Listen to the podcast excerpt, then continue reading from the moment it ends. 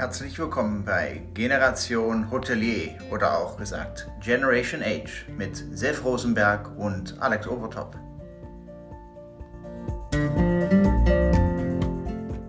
Wow, wir haben 17 Uhr und wir haben boah, Sendung 41, Sef. 42, oder? 42. 42. Das ist der Wahnsinn. Ja. 42, mein Lieber, 42. Liebe Grüße nach Berlin. Ne? Einen Hintergrund kennen wir. Einen anderen Hintergrund kennen wir auch schon ein bisschen, weil wir haben unsere, ja, wir haben eine Premiere Special Edition heute, äh, weil wir haben den ersten Gast zum zweiten Mal da, weil wir wissen einfach, dass so viele Fragen bei unseren äh, Kollegen offen sind und äh, ja, sich weiter verfolgen werden. Und äh, deshalb haben wir das Team von Spirit Legal heute wieder hier. Äh, aber wir machen Ladies First natürlich. Und angekündigt hatten wir Franziska Weber. Aber wir haben, weil die Fragen natürlich sehr spezifisch sind, äh, die gestellt worden sind, die wir auch haben, haben wir eine Spezialistin, die diese Fragen noch besser beantworten kann. Und weil es wirklich ihr Fachgebiet ist, äh, Sabine Fuhrmann, schön, dass du dabei bist. Herzlich willkommen. Vielen Dank für die Einladung und alles Gute zum 42. Ja, ja danke, danke. Das ist beinahe das Alter vom Alex, genau. Ja, genau. Ja, ja noch ein bisschen. Ja, und äh, ne, unseren Wiederholungsgast, Peter Hense, äh, einer der Chefs, einer der Gründer der äh, Spirit Legal, ähm, äh, ja, ähm, wie wollt ihr euch, wie, wie nennt ihr, aber ihr habt so einen langen Namen, was wieder so typisch für Rechtsanwaltskanzleien und äh, Kanzleien ist. Der Name äh, ist ganz einfach. Spirit Legal Fuhrmann Hense Partnerschaft von Rechtsanwälten. Ich weiß nicht, was daran lang sein soll. Die nach vier Seiten braucht ihr, wenn ihr das immer schreibt? Wir, wir nehmen mal Querformat. Ja, sehr gut. Ja, wunderbar. Herzlich willkommen. Wir freuen uns riesig auf Sendung 42 äh, am heutigen Tag mit euch. Danke für eure Zeit schon mal. Ja, noch können ja. wir alle lachen. Schön.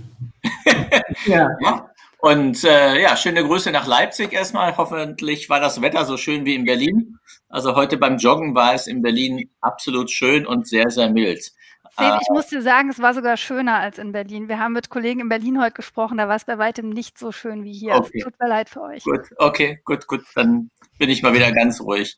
Ähm, wir fangen mal an, bevor ich dann noch, äh, noch ähm, dümmere Sprüche sage. Ähm, Kennen wir ja von dir. Ja, genau, genau. Deswegen machen wir das schon zum 42. Mal. Nehmen wir mal das Thema Cook. Ähm, Cook ist so ein wirklich ein, ein äh, Cook und äh, Arbeitsrecht, dafür bist du ja auch da dann. Ähm, Cook wird ja von einigen äh, äh, Firmen, äh, also von den Hotels sehr, sehr gut genutzt und von einigen Hotels oder Unternehmen wird es eben zwar ein äh, bisschen ausgenutzt. Wie, äh, das heißt, dass die Leute äh, in Cook geschickt, offiziell in Cook geschickt werden, müssen dann arbeiten oder es sind drei GmbHs drinne und zwei GmbHs Mitarbeiter werden nach Hause geschickt und die dritte GmbH wird äh, übernimmt quasi das, Person äh, das. Wie gefährlich ist das für Arbeitgeber und das ist eben der Clou auch für Arbeitnehmer? Mhm. Ja, das Thema Cook ist ähm, in den letzten, ja, man muss schon fast sagen, zwölf Monaten ähm, natürlich äh, zu einem sehr wichtigen geworden. Ähm, vielleicht zur Klarstellung, guckt, wir sprechen vom Kurzarbeitergeld, genau, ja. ähm, damit auch die Nicht-Arbeitsrechtler unter uns wissen, worum es geht. Ne, Peter? Ähm, vielleicht. oh, so ein kleiner Seitenhieb hier. Das war irgendwie ein 3 zu 0 gerade. Es gibt, es gibt Gründe, weshalb wir auf unterschiedliche Etagen gerade verteilt sind. Nein, mhm. Quatsch. Ähm, zu, zurück zum Thema. Ähm, die, die Risiken, die lassen sich am besten schon ähm, von, vom juristischen Bauchgefühl begreifen. Äh, wenn wir uns vielleicht noch mal kurz verdeutlichen, was heißt Kurzarbeitergeld, was sind eigentlich die Rahmenbedingungen dafür? Ne, warum gibt es überhaupt Kurzarbeitergeld? Ähm, denken wir uns das mal kurz weg. Äh, wir stellen uns den klassischen Arbeitsvertrag vor, also die vertragliche Beziehung zwischen Arbeitnehmer und Arbeitgeber. Der Arbeitnehmer verpflichtet sich, seine Arbeitsleistung zur Verfügung zu stellen, das auch ordentlich irgendwie zu machen.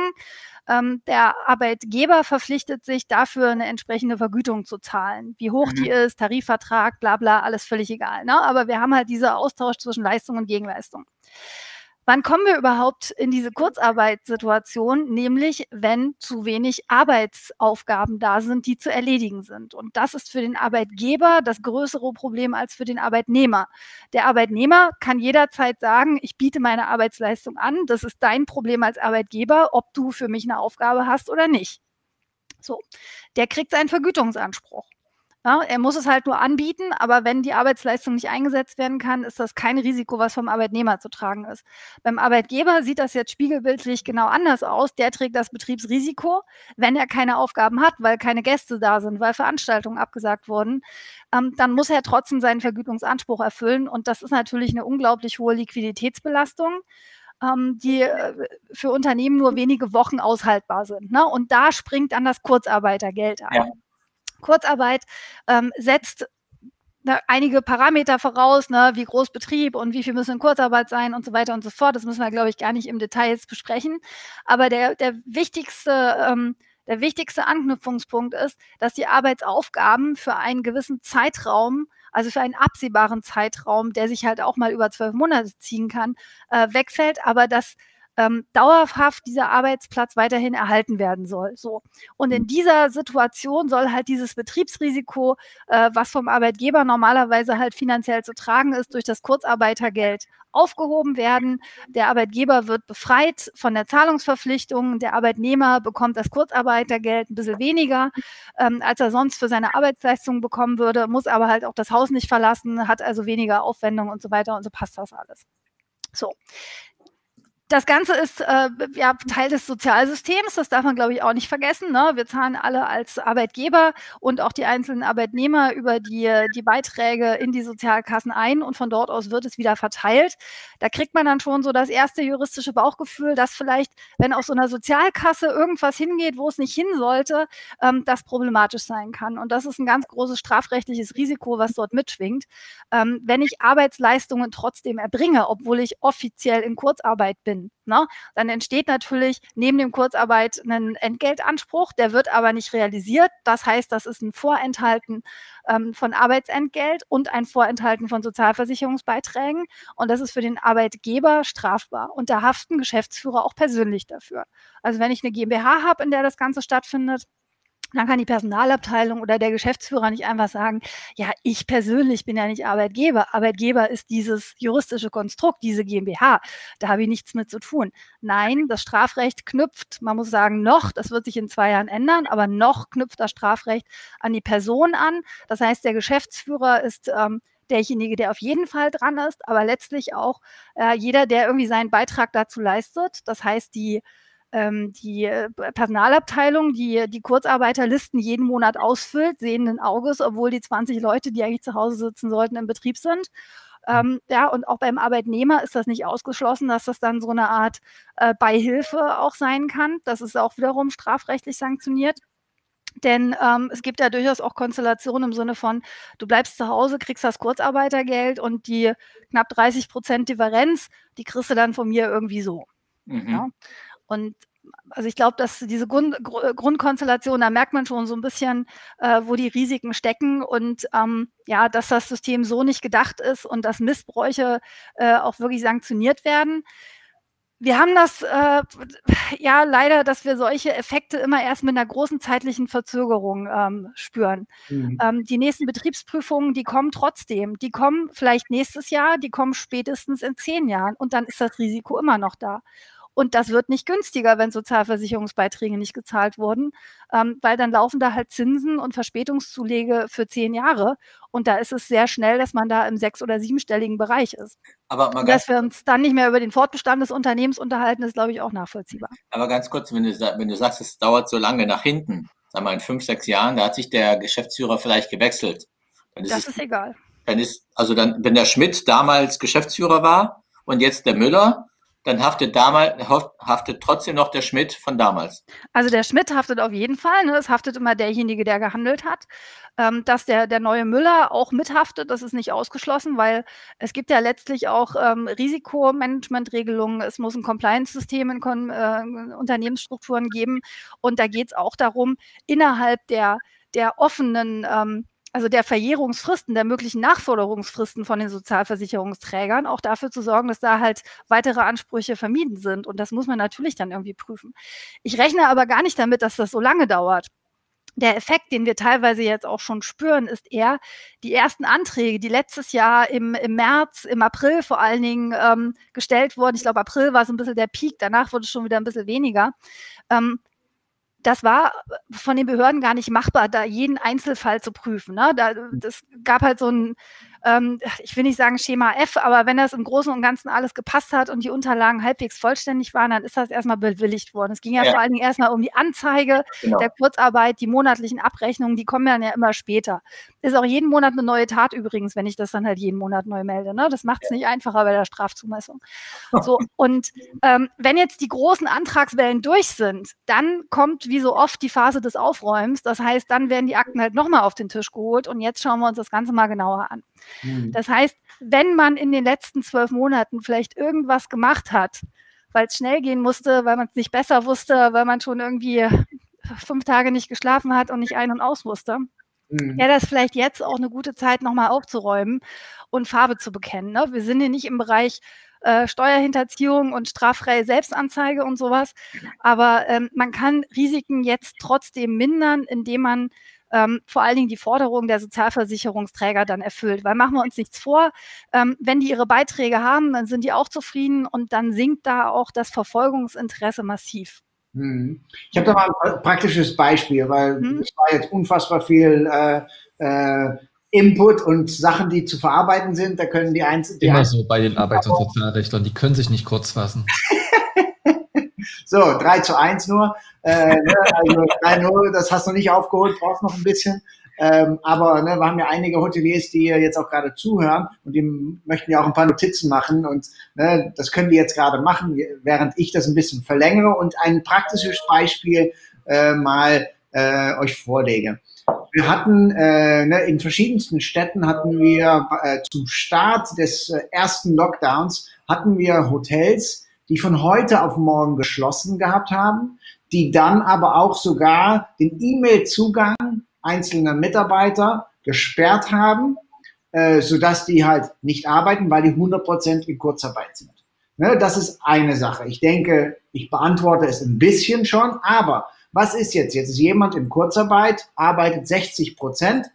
Wenn die Kontrolle da ist, äh, ich sag mal, ähm, von der Stempeluhr und all die Sachen, äh, nun arbeitet 60 Prozent, ähm, aber äh, hat noch das Handy mit E-Mail und so weiter und sitzt zu Hause und bearbeitet noch ein paar E-Mails, die natürlich nicht aufgeführt worden sind in, ähm, äh, in der Zeiterfassung, sage ich jetzt mal.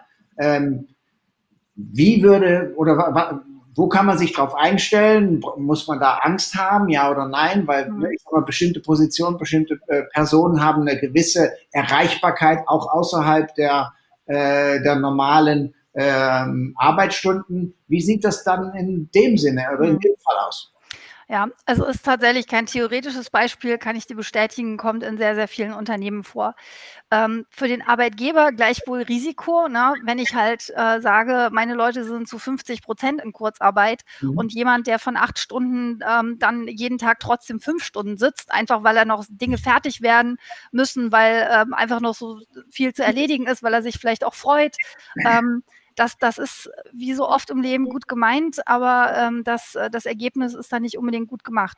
Mhm. Es ist für den Arbeitgeber das Risiko, dass ohne dass er das angeordnet hat, allein durch diese, dieses Weiterarbeiten des Arbeitnehmers, mhm. ähm, die, die Regelungen äh, des äh, Kurzarbeitergelds verletzt werden. Das ist ein Bußgeldrisiko für den Arbeitgeber.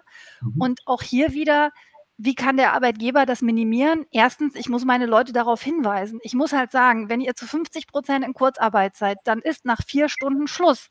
Und wenn ihr fünf Stunden macht am Tag, dann macht ihr am nächsten Tag bitte nur drei Stunden, damit das in der Wochenarbeitszeit sich wieder ausgleicht. So, wir wissen alle, ne, sagen allein hilft nicht. Ich muss auch kontrollieren, dass das so ist. Wenn mhm. ich bislang nicht mit einer Zeiterfassung gearbeitet habe, dann muss ich halt mal anfangen. Dann muss ich halt sagen, dann nimm dir halt eine Excel-Tabelle und dann schreib das da rein, wann du angefangen hast, wann du Pause gemacht hast wann du aufgehört hast. Mhm. Dann habe ich als Arbeitgeber zumindest irgendwas in der Hand, was ich dann auch gegenüber der Arbeitsagentur ähm, äh, zeigen kann, dass es mal hier eine Minute länger geht oder da 30 Minuten länger, ja, das ist halt so, ne? Da mhm. wird auch nicht sofort irgendwie ein Bußgeldbescheid zu kommen. Und letztlich geht es auch darum, dann dem, dem, äh, den Behörden das irgendwie, ich will nicht sagen schmackhaft machen, aber dass man es halt plausibel erklären kann. Ich habe meine Leute jeden Montag im Meeting darauf hingewiesen, wie das zu laufen hat. Mhm. Bei dem einen habe ich gemerkt, der hat da nie drauf geachtet, den habe ich mir nochmal persönlich äh, zur Brust genommen und habe ihm das erklärt. Ähm, es geht letztlich einfach darum, Verteidigungsargumente auch zu schaffen. Mhm. Und ähm, das kann man, wenn man wirklich engagiert ist, wenn man sorgfältig ist als Geschäftsführer, wenn man sich der Risiken bewusst ist und ähm, ja, wenn man sich auch ständig mit den Themen beschäftigt und das nicht einfach halt so schleifen lässt. Aber das, ich gebe mal ganz kurz, dass ich noch spezifischer noch auf die Frage eingehe. Du sagst 50 Prozent, okay, ich arbeite wirklich vier Stunden an, am Tag und am Abend habe ich noch zwei, drei E-Mails und ich bekomme einen Anruf oder was auch immer und bin dann irgendwie noch mal eine halbe Stunde irgendwie betrieblich unterwegs. Soll ich das dann nachtragen im Zeiterfassungssystem? Offiziell ja. Ist es ein Problem, wenn ich das nicht mache und das jetzt nicht jeden Tag passiert, aber hier und da mal? Also ich habe gehört, das wird kontrolliert. Es kann kontrolliert werden. Also wenn du, also Entschuldigung, Sabine, du bist da Fachfrau, ich glaube, aber gerade wenn du eine E-Mail schickst äh, um 19.35 Uhr äh, und dann hast du es ja, ich meine, das ist ja wirklich dann, das ist ja, was Sabine sagt, du kannst dann auf den nächsten Tag eben eine halbe Stunde weniger arbeiten. Mhm. Ja. Du hast dieses Problem ja nicht nur beim Kurzarbeitergeld, du hast es letztlich bei der Arbeitszeit. Ne? Arbeitnehmer haben grundsätzlich Ruhezeiten von elf Stunden. Äh, wenn ich abends um zehn die letzte E-Mail äh, schicke, dann kann ich nicht wieder früh um acht im Frühdienst anfangen, sondern da müsste ich, ne, müsste ich eigentlich, ihr merkt schon an der Formulierung, ähm, muss ich die zehn, äh, die elf Stunden Ruhezeiten einhalten, was natürlich irgendwie auch kein Mensch macht. Mhm. Ähm, wir haben halt das Problem, wir haben Regelungen, die sind nicht für diese digitale Welt gemacht, die sind nicht für die aktuelle Situation gemacht. Ähm, das Arbeitszeitenthema ist nochmal ein ganz anderes. Ähm, da sind wir auch äh, vielleicht ganz kurzer Exkurs nochmal ähm, zum Thema Homeoffice, weil ich das gerade auch auf dem Tisch hatte ähm, wenn Arbeitnehmer jetzt flexibel arbeiten, um vielleicht auch Kündig äh, um Kinderbetreuungszeiten abzudecken, ne? halt sagen, ich muss irgendwie von, äh, ich habe von Montag bis Donnerstag jetzt Kinderschicht und ich hole das irgendwie am Wochenende alles nach. Samstag kannst du das machen, wie du möchtest, aber der Sonntag ist arbeitsfrei. Und wenn das am Sonntag nachgeholt wird, ich das sehenden Auges hinnehme als Arbeitgeber, ist das auch Bußgeld bewährt. Weil der Sonntag genauso wie Feiertage ähm, grundsätzlich arbeitsfrei zu sein haben. Es sei denn, es gibt gewisse Ausnahmevorschriften. Das ist aber bei einem normalen Schreibtischtäter halt nicht erfüllt. Aber in der Hotellerie ist doch was anderes. Ne? Das ist was anderes, wenn tatsächlich Gäste da sind und wenn, wenn es ein Bedarf besteht, das zu machen. Ne? Ähm, aber ihr, also ihr, ihr, seht, die, die Lebenswirklichkeit und die Vorschriften, äh, da, da ist ein großer Gap dazwischen. Ähm, das wird sich auch nicht immer hundertprozentig in, in, äh, irgendwie in Einklang bringen lassen. Es geht wie so oft um, um Risikomanagement und Risikobewertung. Und wenn ich halt sehe, der sitzt jeden Abend und macht noch eine Stunde was, dann mhm. muss ich als Arbeitgeber das auch irgendwie adressieren und muss dafür sorgen, dass das halt nicht mehr vorkommt. Und vielleicht ist das auch ein Arbeitnehmer, bei dem halt die 50 Prozent Kurzarbeit einfach falsch geschätzt und eingestellt sind. Ich kann ja differenzieren. Ich muss ja nicht alle auf 100, alle auf 50 haben. Ne? Mhm. Ich kann sagen, die Buchhaltung, die hat immer zu tun. Die kommen ohnehin nicht hinterher. Die sind 100 Prozent da. Aber äh, meine andere Frage, so ganz, wie weit unterschätzen denn Geschäftsführer diese Problematik? Also unsere Mandanten unterschätzen das natürlich nicht, weil die sind bestens ja, beraten. Das ist ganz klar. Aber die neuen Mandanten, die zu euch kommen, die, die eine Herausforderung haben. Ne? Ja, das, das kann man tatsächlich so nicht sagen. Ich glaube, das ist ein bisschen auch Branchenthema immer. Ähm, ich habe das Gefühl, dass man gerade als Fremdgeschäftsführer sich der Risiken gar nicht bewusst ist. Und da ist ehrlich gesagt dieses arbeitsrechtliche Risiko noch das, das geringste. Also deswegen muss man nicht schlecht schlafen. Das sind alles Sachen, die lassen sich irgendwie lösen, die lassen sich mit Nachzahlungen lösen, das geht. Viel schlimmer ist das ganze Insolvenzthema, viel schlimmer ist die Haftung äh, persönlich für Verbindlichkeiten der Gesellschaft, wenn die Umsatzsteuererklärung nicht pünktlich gemacht wird, weil die Buchhaltung halt in Kurz, wer hat die Buchhaltung in Kurzarbeit geschickt? Die Umsatzsteuererklärung muss raus, ne? Klassischer Dialog eines Geschäftsführers am zehnten Kalendertag eines Monats. Ähm, das sind große Risiken, die, die auch wirklich ähm, zu einem Berufsverbot führen können. Ne? Also wir dürfen das nicht vergessen, wenn Geschäftsführer mal, er muss noch nicht mal richtig Mist bauen, es reicht schon ein mittelbarer Mist, der gebaut wird. Das kann dazu führen, dass als Nebenfolge Berufsverbot ausgesprochen wird und ich kann zwei Jahre lang zum Beispiel nirgendwo als Geschäftsführer angestellt werden. Und das sind dann richtige Risiken. Und da sind sich, glaube ich, viele Fremdgeschäftsführer dessen gar nicht so bewusst. Ähm, was das eigentlich im Einzelnen mit sich bringt. Und gerade dieser Schritt vom Angestellten oder vom leitenden Angestellten auch zum Geschäftsführer, das ist halt nicht nur der Schritt in die höhere Dienstwagenklasse und in die höhere Grundvergütung und in das andere Bonussystem, sondern das ist ein Schritt in, ich sollte vielleicht mal überlegen, ob es sinnvoller wäre, dass die Eigentumswohnung nur meiner Ehefrau gehört und nicht mir. Mhm. Und ähm, der Oh, redet. nicht, wenn du nicht äh, Gesellschafter bist oder wenn du Gesellschafter hast, äh, der Konflikt mit denen dann noch ähm, aufzulösen. Gesellschafter hasst oder hassest, ist nämlich dann auch der große Punkt. Gesellschafter hasst, äh, Ja. mit schaffen ist.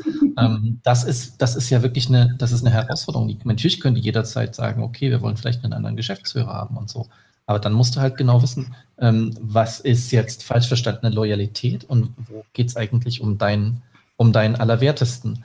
Und das ist wirklich eine, eine Schwierigkeit und ähm, gegebenenfalls hast du das ja noch äh, kaskadiert, dass du sagst, du hast noch Muttergesellschaften und Schwestergesellschaften und dann hast du noch ein schönes Cash-Pooling zusammen.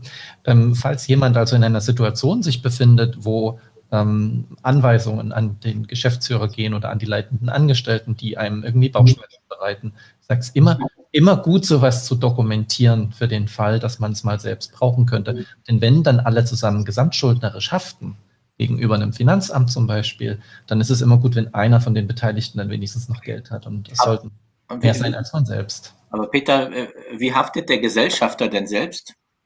Ja, Oder- könnte zum Beispiel an, könnte zum Beispiel, also ganz einfach Beteiligter, Anstifter, Mittäter einer.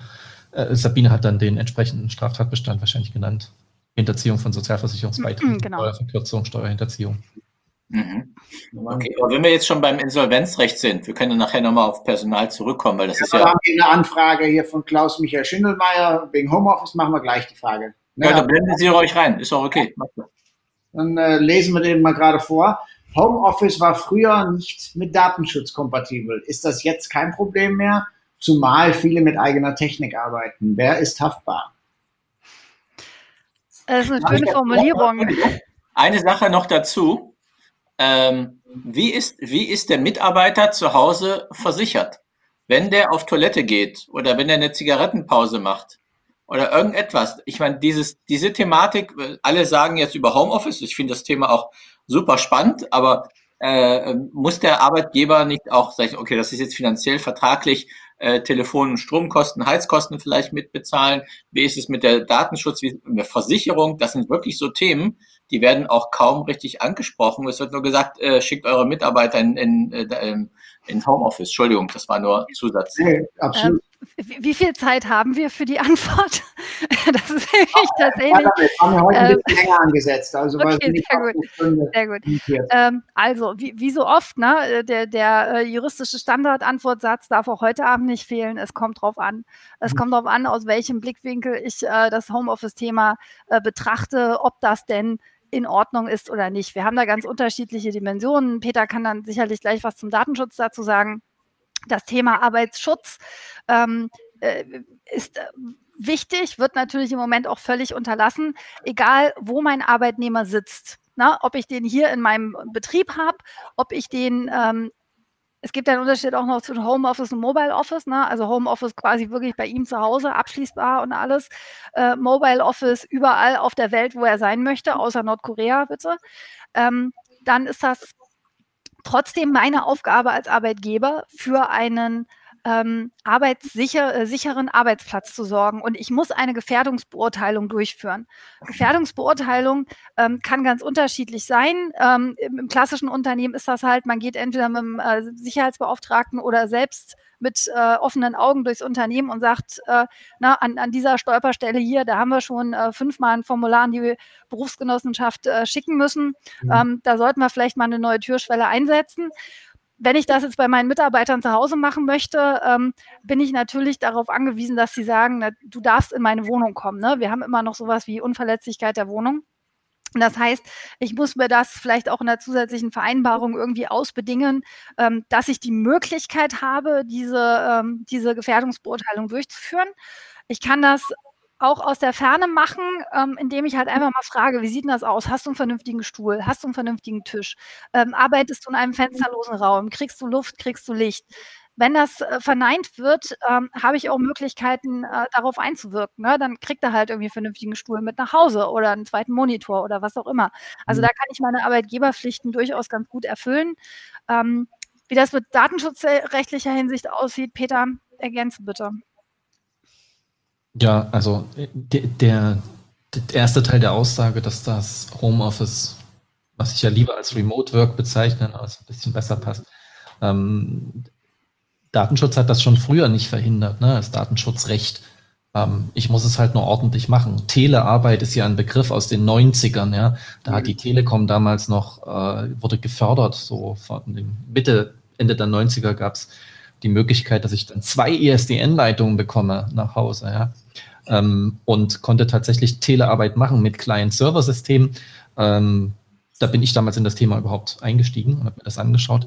Und das, das ging damals schon. Also Beschäftigten-Datenschutz äh, schließt das nicht aus. Aber das Problem ist äh, eben, dass auf welchen Geräten wird gearbeitet. Wenn das Geräte sind, die unsicher sind, dann sind natürlich wiederum die Daten des Unternehmens, die auf dem Gerät verarbeitet werden, ähm, problematisch, gegebenenfalls gefährdet. Und es ist halt so, also die Frage nach der Haftung, wer haftet, ist, es haftet immer, also die Zurechnungseinheit, die Tätigkeit, die der Arbeitgeber im Rahmen seiner Arbeit ausführt für den Arbeitgeber, äh, der Arbeitnehmer ausführt für den Arbeitgeber, die ist einfach dem Arbeitgeber zuzurechnen. Der ist verantwortlicher im Sinne ähm, der DSGVO oder anderer entsprechender anwendbarer äh, Regelungen. Ähm, das heißt, ich bin immer, ich bin immer äh, dafür verantwortlich, dass auch mein Angestellter bei sich im Homeoffice oder meine Angestellte bei sich im Homeoffice ähm, qualifiziert ist, ordentliche Technik verfügt, alle technisch-organisatorischen Maßnahmen eingehalten werden ähm, und auch die Datenverarbeitung rechtmäßig erfolgt, was auch den Zugriff Dritter begrenzt, sodass Kinder vielleicht drüber schauen können über die Schulter, aber äh, wir immer schon das Problem hatten, was ist, wenn die neue Freundin oder der neuer Freund von leitenden Angestellten, weil wir das Thema vorhin schon mal hatten, ähm, das Handy zur Hand nehmen und mal durchgehen, wer denn da alles so Lustiges auf dem Handy ist und was da für Nachrichten draufstehen. Mhm. Und dann stellt sich raus, dass die neuen, dass die neuen Liebschaften in Wirklichkeit Industriespione sind. Äh, und dann ähm, ja, ist in der Hotellerie vielleicht nicht so verbreitet, aber in anderen Bereichen. Aber wenn ich jetzt, aber äh, an beide, ich weiß nicht, wer besser, wer welches Thema für euch ist, aber wenn ich, äh, es gibt ja einen Unterschied zwischen Homeoffice, auch rechtlich, und äh, mobiles Arbeiten. Das heißt, äh, wenn ich jetzt einmal Homeoffice von meinem Arbeitgeber bekomme und ich bin jetzt zwei, drei Tage in der Woche Homeoffice, ist das so, dass mir das quasi schon richtig zusteht? Ah, sehr gut mit den Namen. So dass mir das auch so zusteht. Bei mobilen ist es ja, ähm, du gehst mal einen Tag, bist du dann irgendwo anders, gehst in Café arbeiten. Wie ist denn da der Unterschied zwischen mobilen und äh, Homeoffice? Das ist natürlich, ist das jetzt eine äh, Klammer auf, was jetzt beschlossen worden ist, ist es ein Gesetz oder eine, eine dringliche Empfehlung? Also es ist eine dringliche Empfehlung. Ähm, ein Gesetz ist es nicht. Und es gibt auch ähm, nicht das, äh, also den, Anspruch auf mobiles Arbeiten, also auf einem mobilen Arbeitsplatz oder einen, einen Heimarbeitsplatz äh, per se. Ähm, in dieser, was ich am Anfang mal erzählte, ne, diese Grundkonstellation Arbeitnehmer, Arbeitgeber, ähm, das ist dadurch geprägt, dass der Arbeitgeber das Weisungsrecht über die, die Arbeitszeit ausübt und auch über den Arbeitsort. Also ich als Arbeitgeber kann sagen, meine Betriebsstätte ist hier und dann bist du auch hier. So. Das wird im Moment halt aufgeweicht durch diese starken Empfehlungen, aber grundsätzlich ist das so. Wenn wir in unserer vertraglichen Vereinbarung was zum Arbeitsort geschrieben haben, nämlich dass der immer in Berlin ist, dann ähm, kann ich nicht auch einfach als Arbeitnehmer sagen, so, ich bin jetzt aber mal in Potsdam äh, im, äh, im, im Homeoffice. Ähm, das geht nur dann, wenn der Arbeitnehmer damit auch einverstanden ist. Das muss nicht durch eine schriftliche Änderung passieren, sondern das ist dann halt einfach diese Aufweichung des Weisungsrechts. Du kannst entweder hier in meiner Betriebsstätte arbeiten oder du kannst an einem von dir selbst gewählten Ort arbeiten. Ähm, wenn ich wissen möchte, wo das ist, dann wähle ich halt diese Homeoffice-Variante. Wenn ich sage, es ist mir völlig egal, ähm, such dir halt selbst einen Coworking Space oder irgendwo, wo auch immer du das machen möchtest und sei es halt im Café, dann ist es halt das mobile Arbeiten. Mhm. habe ich gerade selbst einen sprachlichen Fehler reingemacht, den ich an der Stelle vielleicht nochmal korrigieren möchte. Ähm, wenn man mal so ein bisschen durch die Arbeitsgesetze äh, durchscrollt, dann findet man ab und zu auch den Begriff des Heimarbeiters. Das ist was anderes als ein Arbeitnehmer, der von zu Hause aus arbeitet. Das ist nochmal eine ganz mhm. separate Kategorie.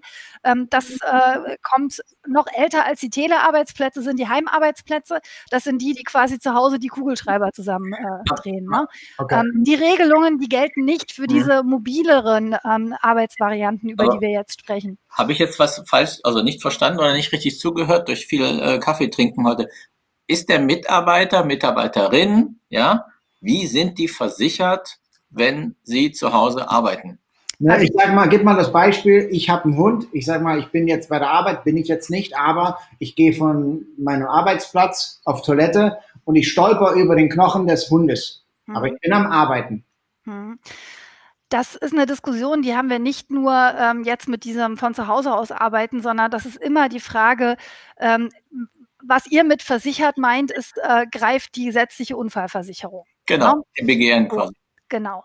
Äh, das ist ja eine Besonderheit gegenüber, gegenüber einer anderen Haftung. Und da war insbesondere bei Arbeitswegen früher genau diese Diskussion. Ist der Stopp beim Bäcker, bei dem ich auf der Schwelle ausrutsche und mir das Bein breche, ist das schon Teil der Arbeitsverrichtung, ja oder nein?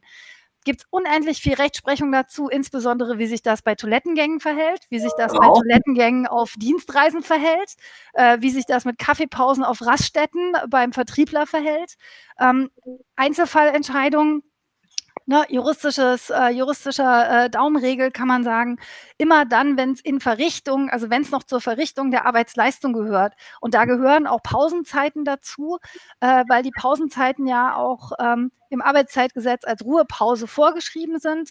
Ähm, dann wird man sagen, das ist auch noch von der gesetzlichen Unfallversicherung umfasst. Das heißt, wenn dort etwas passiert, haben wir eine privilegierte Haftung des Arbeitgebers für Schadenersatzansprüche, weil das halt alles über die Unfallversicherung dann. Und wenn du Rauchen eine Raucherpause machst, dann, ich habe mal gelesen, es gibt ein Urteil, dass äh, der Weg zur Raucherpause nicht versichert ist ja, wie gesagt, das lässt sich halt nicht so verallgemeinern. Das, das mhm. klingt immer wahnsinnig plakativ, ne? Genauso irgendwie hier der äh, Beamte, der auf der Toilette einschläft und sich dann irgendwie Nerv abklemmt, weil er zu lang gesessen hat. äh, alles schon entschieden. alles schon entschieden. Keiner ähm, hat jetzt ein Bild im Kopf. ähm, äh, das, äh, ich, ich will das, das nicht so als, das ist immer zulässig, das ist immer unzulässig darstellen, weil es kommt halt wirklich auf den Einzelfall drauf an. Es kommt auch drauf an, mache ich vielleicht die Raucherpause gerade während der Stunde, in der eigentlich unsere, unsere Betriebsversammlung stattfindet und bitte jeder Arbeitnehmer an seinem Arbeitsplatz sitzt. Ne? Okay. Ne? Wer dann natürlich aufsteht, rausgeht und raucht, der verstößt auch gegen seine, seine ähm, Treuepflicht als Arbeitgeber und der muss dann natürlich auch bei der Haftung nicht besonders privilegiert werden. Ne? Also darum sieh es mir nach, wenn ich mich dann äh, versuche, so rauszuwinden und nicht festzulegen in der nee, Antwort. Ich, Aber alles, was am Schreibtisch während der Ausübung der Arbeitszeit passiert, das passt. Wir haben einen Kommentar aus dem Publikum. 3-2. Äh, boah, ist das alles kompliziert. Irgendein Peter. Okay, er holt auf, er holt auf. Es ist wirklich, also wir haben, ich habe mal eine ganz andere. Äh, Alex, hast du, äh, darf ich mal eine Frage endlich stellen? Ähm, dann hast du gerade. Ich habe deine nur noch weiter erklärt, weil es war also, nicht deutlich genug. Es gibt eine äh, gerade eine Meldung, Allianz unterliegt Niederlage vor Gericht bezüglich Betriebsschließungsversicherung. Äh, Meine Frage ist, viele Hotels haben dummerweise, äh, sag ich mal, aus Dummheit diese 10% äh, Vereinbarung mit der Allianz geschlossen. Wenn, Unwissenheit wahrscheinlich auch. Und muss doch nicht Dummheit sein. Es ist nicht so, dass wir das safe, dass wir das in den HSMA-Talks nicht mindestens dreimal. Ja, ja, ja, ja, ist alles, alles, alles, ja. alles okay. Also, Unwissenheit oder, äh, oder, oder Naivität oder wie auch immer oder Dummheit. Und du hast jetzt so eine Vereinbarung abgeschlossen mit der Allianz. Jetzt kippt das alles. Zwar, also wie gerade eben äh, beschrieben, ähm, was ist mit dem Hotelier, in diesem Fall Hotelier, der das einmal abgeschlossen hat, kann der jetzt nochmal zur Allianz kommen und sagen, hey, hör zu, ich habe damals 10% bekommen, äh, kann ich jetzt die restlichen äh, 90% bekommen? Also das war die kurze Antwort von Peter. Ich die, wollte noch sagen, nee, ganz kurz, äh, die Bank gewinnt. Ja, die Versicherung gewinnt. Aber es wäre ja nicht so, dass wir noch äh, vielleicht noch äh, einen Trumpf in der Hinterhand hätten. Ähm, also diese Vergleichsvereinbarungen, wir haben auch viele davon vorliegen gehabt, die sehen ähm, sehr umfangreiche Ausschlüsse vor, insbesondere auch dann, wenn halt später nochmal äh, sich irgendwas ändern sollte. Äh, die umfassen übrigens auch äh, viele von denen zumindest Entschädigungsansprüche für Covid-Mutationen. Also man kann doch nicht sagen, haha, neues Virus, neuer Anspruch, genau. ist nicht. So, die sind, die werden zu 99 Prozent Bestand haben diese Vereinbarung. Es gibt nur ganz, ganz, ganz, ganz wenige äh, Punkte, wo man sagen könnte, ja, da hat jetzt irgendwie jemand unterschrieben, der gehört eigentlich gar nicht zum Unternehmen und darum war es nicht richtig vertreten oder sowas. Aber wenn, wenn das, wenn die Rahmenbedingungen eingehalten wurden, dann ist der Vertrag geschlossen, ähm, die Vergleichssumme ist gezahlt, alle Ansprüche daraus sind erfüllt und mehr gibt es nicht mehr. Ne? Das, den Lottoschein, den hast du für fünf Euro verkauft und am nächsten Tag ähm, äh, gewinnt dieses Los 10 Millionen Euro. Aber du hast es halt nicht mehr in der Hand. Das ist leider so. Wenn ich jetzt mal aus der anderen Richtung mich, äh, mich dem Ganzen nähere, nämlich aus der Gesellschafterposition, aus der Holding-Position, würde ich vielleicht versuchen zu schauen, war das denn jetzt so die beste Entscheidung vom Geschäftsführer, das zu unterschreiben, ohne mit uns als Gesellschafter vorher darüber zu sprechen und sich einen Beschluss zu holen? Das könnte halt eine ziemliche Regressfalle werden. Ja, das, ist was anderes. Darauf ja, da wird, ich, aber ich, das ist mir wichtig, weil wir vorhin dieses Thema Risiken für Geschäftsführer hatten. Solche Sachen niemals unterschreiben, ohne dass man sich ja. einen Gesellschafterbeschluss holt. Du, ich, ich bin bei dir 100 Prozent. Es wurde unterschrieben. Es wurde im, im April oder im Mai unterschrieben. Und heute, oder sag ich mal heute, morgen oder übermorgen, äh, ist das so, dass die Allianz das doch bezahlt. Äh, oder eine andere Versicherung, ohne jetzt die Allianz, das war jetzt gerade in der, in der Meldung. Kann ich dann als Geschäftsführer nochmal bei der Allianz anklopfen und sagen, ähm, ach, das gefällt mir nicht mehr, was ich unterschrieben habe, ich möchte doch äh, das restliche Geld bekommen? Ich, ich würde gern heute den Lottoschein mit den Zahlen vom letzten Mittwoch ausfüllen. Okay, das reicht. Danke. Alles gut. Es ist ein ganz wichtiger Punkt. Das dürfte die Allianz dann nicht mehr. Es gibt nämlich dann keine Forderung. Und wenn die dann plötzlich ausreichen, dann ist es bei denen nämlich Missbrauchsuntreue. Ja. Ja, ich, ich habe hab gehört, dass äh, Hotels oder Betriebe abgeschlossen haben und die haben sich dann äh, nochmal informiert, dass wenn das doch so wäre, dass die Versicherung das bezahlt, kann ich, äh, krieg ich, trotzdem, dass ich im Mai, April, das, wo die das damals gemacht haben, kann ich trotzdem äh, mehr als 15 oder 10 Prozent bekommen. Okay, das ist okay, alles gut. Hab's. Wir haben ja ganz viele Fälle gehabt, wo, also äh, grundsätzlich, ne, also was weiß ich denn von dem einen Fall, von dem du erzählst? Ne, kenne ich den Sachverhalt nicht, aber ja, natürlich grundsätzlich eine ganze Menge an Situationen gehabt, wo auch ähm, den Leuten Hoffnung gemacht wurde, in, anderen Situationen, also nicht nur Betriebsschließungsversicherung, sondern auch bei Entschädigungszahlungen und so, ne? Und nicht nur die, auf die wo es wirklich ein Anspruch bestand oder war die Chance da war, sondern die vollkommen aussichtslos waren. Also die auf dem Level dieser äh, Covid-Sammelklagen gegen Christian Drosten äh, ungefähr so rumgedüppelt sind. Das sind auch Hunderte aufgesprungen. Und der Punkt ist, ich kann, also mehr als aufklären könnt ihr nicht machen. Und deswegen ist das Argument, was hier auch gerade im Chat kam, da wurden die Nöte der Kollegen ausgenutzt oder Kolleginnen, die ums Überleben kämpfen. Ja, klar. Und das ist auch richtiger, das ist auch richtiger Mist. Ähm, und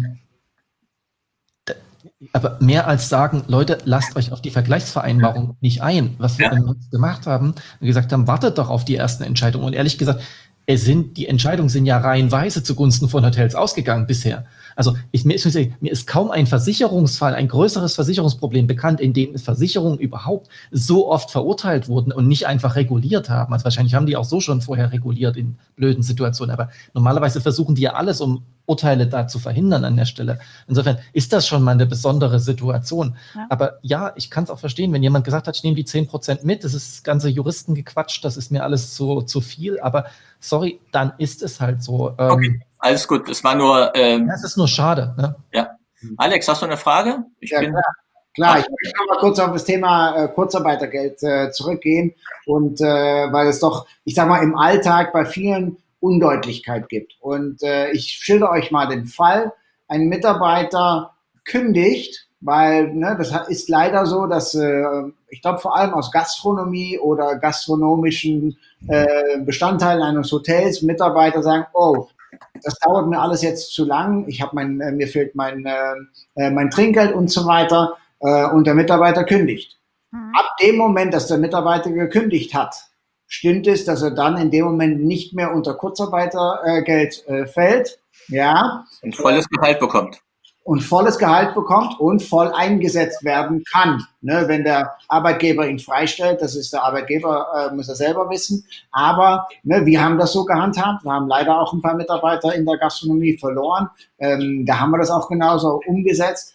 Aber könnt, kannst du das, äh, ich glaube, äh, Sabine, du bist da vielleicht, äh, ist auch wieder dein Fachgebiet, äh, kannst du das nochmal erläutern? Weil ich glaube, das ist genau die Information, die ganz viele Mitarbeiter als auch, ne, also Arbeitnehmer, als auch Arbeitgeber wissen müssen, weil da gibt es unterschiedlichste Sachen, die ich äh, aus dem wilden Westen höre, äh, wie das gehandhabt wird. Also da werden sogar Mitarbeiter äh, in unbezahlten Urlaub geschickt ab dem Moment.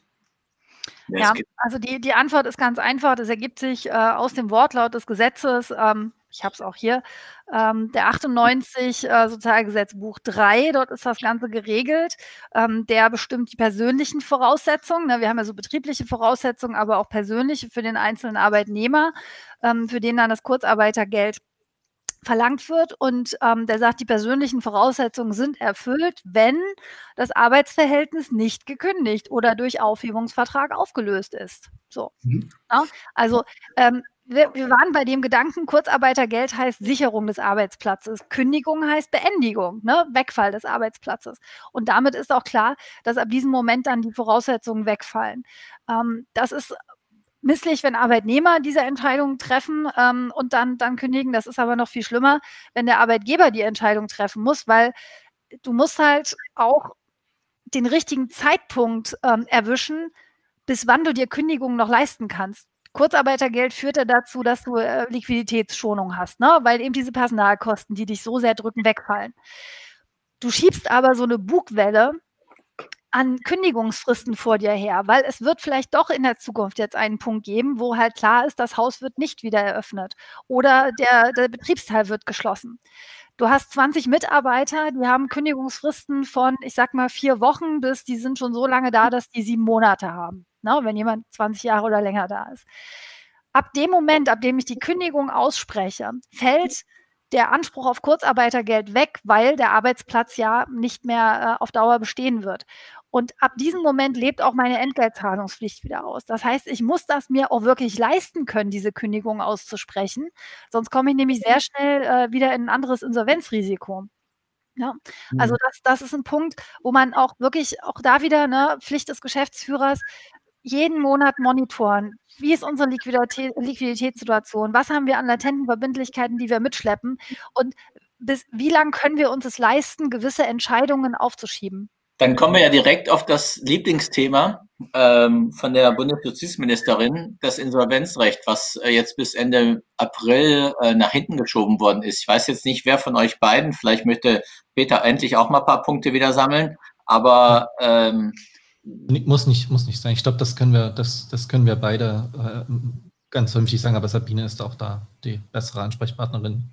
Okay, gut. Also war jetzt nur. Äh, ähm, wenn, jetzt, wenn jetzt ein Unternehmen seit der Corona-Krise immer mehr, immer mehr äh, in die finanzielle Schieflage kommt und ähm, sagen wir mal und hat schon Probleme mit der Pacht und hat Probleme mit den mit den Löhnen. Ich meine, irgendwann geht das Geld ja auch aus, wenn der Gesellschafter oder Inhaber keine Kohle reintut, wenn er natürlich es hat. Äh, und es zieht sich jetzt. Und ich habe mal von einem Anwalt gehört, äh, Bekannten von mir sagt er, so gut ist es ja gar nicht, dass das Insolvenzrecht immer mehr nach hinten geschoben wird, weil im Grunde äh, sammelt sich ja gerade in dieser Krise mehr die Schulden. Das heißt, dass der auch der, wenn du jetzt die Pacht bezahlst, du hast jetzt quasi seit more or less, gehen wir mal so von April, kannst du keine Pacht mehr bezahlen. Jetzt am Mai, okay? Also aber von irgendeiner, das zieht sich ja im Grunde, hast du dann so viele Schulden angehäuft ähm, und dann kommt noch, äh, äh, kommt noch ähm, die, die, Löhne, die musst du ja auch irgendwie erstmal vor, nicht irgendwie, die musst du ja vorbezahlen, bis du die wieder zurückkommst. Also was passiert? Ah, dann kommen wir wieder auf den Geschäftsführer, ne? Ganz wichtiger Thema, er haftet. Wir wollen ja Geschäftsführer nicht als, Entschuldigung, also nicht falsch verstehen, nicht als Haftungsnote haben, sondern als jemand, der wirklich weiß, was er macht und dass er haftet mit allem, was er da macht. Also das ist ja im Grunde, und das wurde ja auch schon ein bisschen, glaube ich, zu Ende Oktober, Anfang, Ende, also Ende September, wurde es ja schon ein bisschen geändert. Und dann, ähm, ich kenne das auch bei mir, aber es ist, ja, was Klaus spricht, äh, äh, äh, äh sagt, ist dann auch Sprengstoff für den Geschäftsführer, aber auch für, für die ganze, äh, ja, wie soll ich das sagen? Das ist doch eigentlich nicht gut, was jetzt passiert, diese diese Verschiebung nach hinten. Es gibt Zombie-Unternehmen und zwar mehr, als es geben sollte und mehr, als es unter den normalen Rahmenbedingungen gibt. Ne?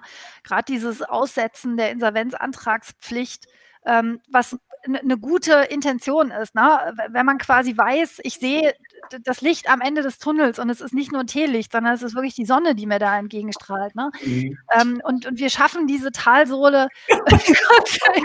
Peter, du bist gut, 3-3. Ich gebe dir äh, wir, wir, wir, wir, schaffen es, diese Talsohle irgendwie äh, zu durchschreiten. ähm, dann, dann ist das grundsätzlich ja vernünftig mit dieser Aussetzung der Insolvenzantragspflicht. Ähm, der Effekt, den wir aber äh, mit auch wieder zeitlicher Verzögerung ähm, spüren werden, ist, ähm, dass es viel zu viele Unternehmen gibt, die schon viel zu lange Probleme haben, so wie du es beschrieben hast. Eine Liquidität ist da schon lange nicht mehr gesehen worden. Ähm, die Verbindlichkeiten häufen sich immer weiter auf und das wird kurz oder lang zu einem Dominoeffekt führen, weil natürlich bei wem sind denn die Verbindlichkeiten? Die stehen ja nicht einfach nur irgendwo in der Bilanz, die stehen bei zwei äh, verschiedenen äh, Seiten in der Bilanz, nämlich bei dem einen als Verbindlichkeit und bei dem anderen als Forderung. Und die Forderungen werden nicht bedient. Das heißt, wir haben den nächsten Zombie und das ist dann eher eigentlich wie Vampir und nicht Zombie. Ne? Der eine Vampir, der beißt den nächsten und dann haben wir den zweiten Vampir. Und wir hatten ja gestern mit, mit Kollegen die Diskussion, ja, hat, äh, der Insolvenzrechtler hat gesagt, naja, irgendwie ist es bei uns viel ruhiger im Januar als sonst, was eigentlich nicht sein kann. Äh, daraufhin sagte der Strafverteidiger, naja, dann äh, wird es bei uns in drei Jahren umso stärker im Strafrecht, weil dann haben wir nämlich wieder diese ganzen Geschäftsführer da sitzen, die jetzt ein Problem haben.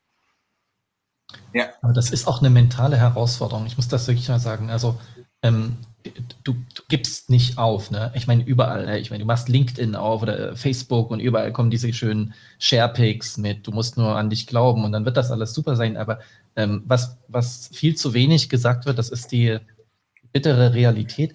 Ähm, Ish over, ne? Das es eben auch. Also wenn ich dann Geschäftsführer bin und das sein möchte und nicht einfach in die Angestelltenposition zurückgesetzt, ich kann ja immer niederlegen, das geht ja auch, aber dann muss ich eben auch den Insolvenzantrag stellen, weil es, es bringt ja nichts. Ich reite mich ja und meine ganze Familie und alle anderen äh, mit in dieses, äh, in dieses Drama rein. Und ähm, das äh, ist in der Hotellerie schon schlimm, aber es gibt noch andere, denen ist es noch schlimmer. Nochmal das Beispiel, äh, mach mal das Beispiel, ein kleines, mittel, ein mittelgroßes Reisebüro, zehn Angestellte. Ihr wisst, die sind noch schlechter bezahlt als ja. die im Hotel arbeiten oder die im in der Restaurant. Die kriegen ja wenigstens irgendwie mal vielleicht ein Trinkgeld oder so. Aber Reisebüro, die, das sind schon echt arme Schlucker gewesen. Ähm, die haben jetzt jahrelang vermittelt und haben ja immer die Provision quasi für die Reisen äh, schon im Vorfeld teilweise ausgezahlt bekommen, ne? für, die, für die zu erwartenden Vermittlungen. Ja. Ähm, und bei denen ist jetzt nicht nur die erwartete Vermittlung weggefallen, also die gesamte Liquidität für das nächste Jahr, sondern den haben wegen der stornierten Reisen aus dem letzten Jahr die Veranstalter, äh, weil sie Kontovollmacht hatten, die Provision des letzten Jahres einfach zurückgebucht. Ach so. Weil es geht. Das, stell, dir mal, also stell dir mal vor, du hast nicht nur 500.000 weniger, sondern du hast minus 500.000 auf dem Konto. Und das sind Situationen, wo ich sage, das ist natürlich brutal, ist nie, niemals wieder aufzuholen, niemals, in gar keinem Fall, weil diese, du hast, du hast den Nachholeffekt nicht. Wir reden von schrumpfendem Markt, ne? nicht nur Geschäftsreise, generell Touristik. Aber 2025 kommen, kommen die, kommen die Destinationen wieder auf die gleiche Höhe. Ja. Äh, die Flugzeuge äh, verrotten irgendwo, die, die Piloten sind umgeschult, vielleicht sind sie jetzt Kampfpiloten, was weiß ich was, Scherz. Ähm, und du, du, kriegst, du kriegst die Slots nicht, du kriegst die Slots, Slots nicht mehr. Ähm, die, die Brot- und Butterdestinationen werden noch eine ganze Weile nicht laufen. Also wenn die, wenn die südafrikanische Mutationsvariante äh, in Afrika bleibt, dann brauchen wir über Ägypten nicht zu reden als Destination und auch nicht über die Türkei. Ähm, das sind, äh, das ist ein Bankspiel. Und dort in diesem tourismusnahen Umfeld ähm, werden wir, werden wir sehr, sehr viele aber eine andere Frage. Alex, hast du eine Frage? Sonst ja, ich wollte, ne, wir, wir, haben ja ähm, im Hotel dann, ne, wir haben ja viele Hoteliers, äh, die hier zuschauen, haben wir ja auch die Vorauszahlungen. Ich sag mal, die Early Booker, die haben einen Monat vorher, drei Monate vorher, haben die bezahlt. Wir haben das Geld bekommen. Ne, nach, sage ich mal, vier Wochen haben wir es dann auch von der Kreditkartenfirma.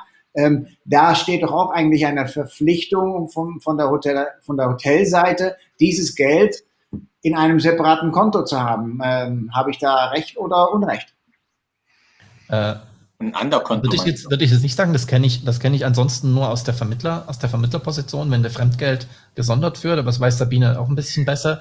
Aber ähm, ich kann sagen, ähm, als der Leistungsträger hat es am Ende immer noch ein, eine Idee besser als der Vermittler momentan, weil mhm. beim Vermittler gegebenenfalls, sage ich jetzt mal ganz dezent, äh, die Sabine, wie heißt der Mist? Chargeback. Die Chargebacks aufschlagen. Vermittler akzeptiert Zahlung mit KK, Leistungsträger bei Nichtleistung zahlt das Geld nicht zurück. Das Chargeback vom KK-Unternehmen aufgrund des Dreiecksverhältnisses Kunde, Vermittler ähm, äh, und, und eben äh, Kreditkarten und Unternehmen, äh, schlägt das Chargeback beim Vermittler auf. Der Vermittler hat nie mit der Vermittlung so viel Geld verdient, dass er das Chargeback in 100 Prozent des Reisepreises oder Leistungspreises zahlen kann. Äh, das, sind, das haben wir Situationen, wo momentan zwei, dreistellige Millionenbeträge aufgeschlagen sind. Aber können das Deine andere, nochmal wegen, kommen wir mal zurück auf das Insolvenzrecht, gerade bei, bei den Hoteliers. Ist es so, dass du, ähm, sag ich mal, du hast jetzt zehn Monate nicht die Pacht bezahlt. Ja? Und auch wenn es ein Kumpelbetrag ist oder Kumpelfirma äh, ist, was auch immer, ähm, aber das, da reden wir jetzt nicht über, über 2,50 Euro. Wir reden da in einem, sag ich mal, normalen Hotel schon, da reden wir über die Millionenbeträge. Mhm. Jetzt haben, wir, haben die das Insolvenzrecht ausgehebelt quasi bis Ende, jetzt bis Ende April. Und das sammelt sich ja noch mehr. Das heißt, du hast ja immer noch mal äh, x hunderttausend im Monat, die du bezahlen musst wenn die das jetzt weiter aushebeln bis, äh, bis, bis August oder so, äh, es sammelt sich ja, musst du dann nicht irgendwann doch als Geschäftsführer sagen, hey, dazu, äh, das geht jetzt nicht mehr so? Musst du nicht, aber solltest du. Muss ist was anderes. Ja, das hättest du vor einem halben Jahr halt schon machen sollen. Also nur, dass, weil, weil keine Insolvenzpflicht besteht, heißt das ja nicht, dass ich jetzt verdonnert bin, äh, dass es ein Antragsverbot gibt. Nein, das ist es nicht. Ähm, und natürlich, äh, wenn ich sehe, ich habe folgende ähm, monatlichen Verbindlichkeiten, äh, die kommen, egal ob ich den Laden hier aufsperre oder nicht, dann hätte ich schon längst natürlich auch mit meinem Vertragspartner darüber verhandeln müssen, wie gehen wir jetzt damit um. Ne? Das ist halt auch diese alte Frage, Anpassung der Geschäftsgrundlage.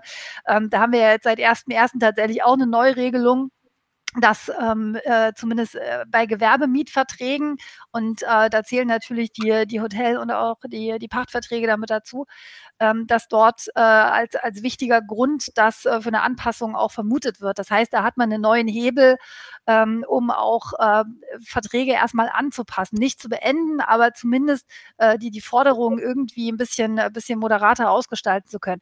Wenn ich das aber zehn Monate nicht mache, ne, auch ich weiß, ich wiederhole mich, aber wieder Haftungsrisiko für den Geschäftsführer. Mhm. Okay. Also muss man, muss man nochmal wirklich ganz klar sagen, dass es auch äh, bei der Aussetzung der Insolvenzantragspflicht immer mit dem, vor dem Hintergrund ist, dass noch eine Rettung möglich ist. Wenn die Überschuldung Monat für Monat schon Anfang letztes Jahr so hoch war, dass äh, aus den erwartbaren Erträgen, auch aus der Vergangenheit hochgerechnet, äh, dieser Schuldenberg nicht abgetragen werden kann, dann galt das auch damals schon nicht. Also und jetzt mit dem, mit dem Auflaufen von immer mehr Verbindlichkeiten, also der, der, der Überschuldung, äh, die, vor der ich die Augen nicht verschließen kann, äh, komme ich nicht umhin. Das Problem ist, was, was ich aus der, so aus der Erfahrung heraus kenne, wenn ich einmal aufgrund eigener Angst, Sorge, Entscheidungsverzögerung oder auch schlechter Beratung den Insolvenzantrag diese, diesen Punkt verpasst habe, dann ist es, dann verschließen Leute häufig die Augen davor, dass es Woche für Woche, Monat für Monat schlimmer wird für sie. Aber wann und stellen musst du keinen Antrag stellen? Laut dieser neuen Verschiebung. Wann musst du keinen Insolvenzantrag stellen? Laut dieser Aus, Verschiebung. Ausgenommen ist es nur für bilanzielle Überschuldung meines Erachtens. Das heißt, bei, bei Zahlungsunfähigkeit und drohender Zahlungsunfähigkeit besteht es weiterhin fort. Mhm. Aber da will ich jetzt nicht die Hand für ins Feuer legen, aber äh, es gab noch mal 'ne Differenzierung. Peter, ich weiß nicht, ob du es genauer weißt, aber, äh, mir war so, dass die, ähm, nur bei Überschuldung also bei bilanzieller Überschuldung ist es ausgesetzt. Heißt auf Deutsch? Wenn die bilanziellen Vermögenswerte nicht mehr ausreichen, um die bilanziellen Verbindlichkeiten zu decken, dann bin ich überschuldet.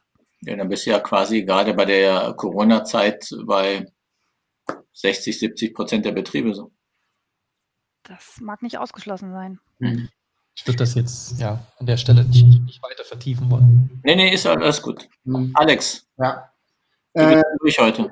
Ja, ich will mal an, äh, ne, wir haben jetzt Sabine mit so vielen äh, tollen Themen äh, äh, bespielt. Wir geben ihr jetzt mal die Chance, mal ein bisschen durchzuatmen. Und äh, Peter kann vielleicht mal ein paar, äh, paar Punkte aufholen. das Thema Datenschutz. Datenschutz ist ja auch so eine Sache, die, äh, ne, okay, wir spre sprechen von Insolvenzverschleppung, aber gibt es auch Datenschutzverschleppung oder einfach Sachen, die wir schon längst hätte machen müssen, äh, die wir äh, jetzt endlich mal machen müssen? Und äh, ich kann mich noch daran erinnern, wir haben vor, ich glaube, es ist anderthalb Jahre her oder vielleicht ein Jahr her, Peter, da saßen wir zusammen und da haben wir über das Thema Kameras und das Auszeichnen, ne, dass hier Kameraaufzeichnungen sind und so weiter. Ähm, äh, diese Themen, äh, vielleicht gibt es da ein paar Best Practices äh, oder halt Worst Practices, Sachen, die einfach nicht gemacht worden sind und vielleicht anzufangen, nicht mit den Kameras, mit Personal. Was sind so die aktuellen Fälle zum Thema Datenschutz, wo wir praktisch ab morgen Sachen verändern können?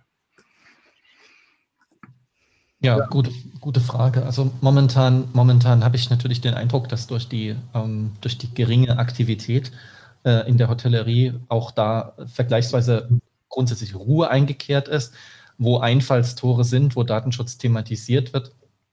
Es sind jetzt gar nicht so sehr behördliche Beschwerden, weil wie gesagt, ne, die im Zweifel ist auch sogar die Videoüberwachung ausgeschaltet, äh, weil, sie, weil sie Geld kostet bei dem externen Dienstleister. Mhm. Ähm, aber das sind wie immer die arbeitsgerichtlichen Verfahren. Ne? Also dort ist es ganz klar das arbeitsgerichtliche Verfahren, in dem dann der Mitarbeiter sagt, oh, zur Erhöhung meiner, meiner, meiner Abfindung oder irgendwelche sonstige Ansprüche brauche ich einen Hebel und der Hebel könnte sein, ähm, ich habe da was, der Chef der Operations Manager oder der, die, die, die Gesellschafter, die spionieren jeden Mitarbeiter aus. Da sind Kameras und Mikrofone installiert oder da wird in die, wird in die Gemeinschaftsräume reingeschaut oder da sind Sachen installiert in den Zimmern ähm, oder da ist dieses oder jenes nicht okay. Häufig natürlich hat es mit Kamera und Videoüberwachung, also Videoüberwachung zu tun, ist aber nicht das Einzige. Wir haben ein paar Positivbeispiele bei, bei Mandanten, von anderen weiß ich es jetzt auch nicht so sehr. Die haben die Zeit jetzt genutzt und sagen, naja, bevor wir jetzt hier Däumchen drehen, in Anführungszeichen, äh, bevor wir jetzt hier Däumchen äh, drehen, ähm, setzen wir uns hin und wir setzen jetzt mal ein Datenschutzmanagement auf. Und zwar, weil sie mittlerweile gelernt haben, dass sie jetzt mal die Aufgaben machen wie Hygiene, Arbeitsschutz und sowas alles so abgearbeitet und sagen sich, ja, wir wollen das auch fürs Datenschutzrecht äh, endlich mal anfangen. Das heißt, endlich ein Verzeichnis der Verarbeitungstätigkeiten führen. Also welche Datenverarbeitungsprozesse gibt es? Mal die IT und die IT-Verträge mit abstimmen, also auch gucken, wo IT-Sicherheit, äh, wie das, wie es darum bestellt ist, damit man nicht äh, überrascht wird von Datenlecks von äh, Leuten, die ins Unternehmen gehen und einfach Sachen raustragen.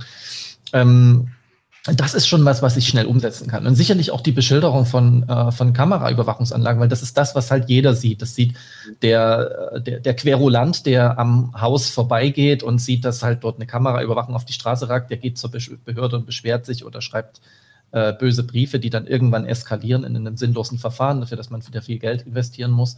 Ähm, aber das sind, das sind Sachen, die ich wirklich, äh, die ich wirklich umsetzen, äh, die ich wirklich umsetzen kann, auch relativ relativ schnell. Also Datenschutzmanagementsystem aufbauen, ähm, das, kann, das kann in keinem Fall schaden, weil eins ist sicher, es geht auch wieder los. Ne? Also wir kriegen ab, ab Spätsommer, äh, wenn die Impfungen in ausreichender Anzahl da sind und der, auch der Geschäftsreiseverkehr wieder einsetzt, wird wieder Betrieb herrschen.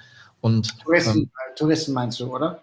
Ja, Entschuldigung, ja, der Betrieb im Hotels, ne? Also wo, Touristen, wo Touristen kommen oder eben also Geschäftsreisende, ähm, von, von Nord- und Ostsee ganz zu schweigen, denen geht es ihnen nicht so schlecht, wie es äh, manchmal den Anschein hat.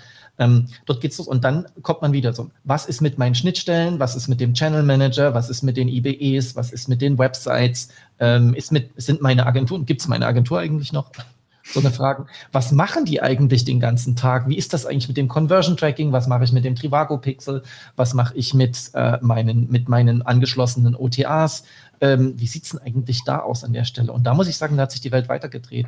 Die Hotels werden sich darauf einrichten müssen, äh, dass so ein Rumgewurstel wie die letzten Jahre eben einfach nicht mehr funktioniert, sondern dass auch da die sowohl die, die, die Gäste, Schrägstrich Kunden, als auch äh, Behörden ein bisschen aggressiver sind und nachschauen.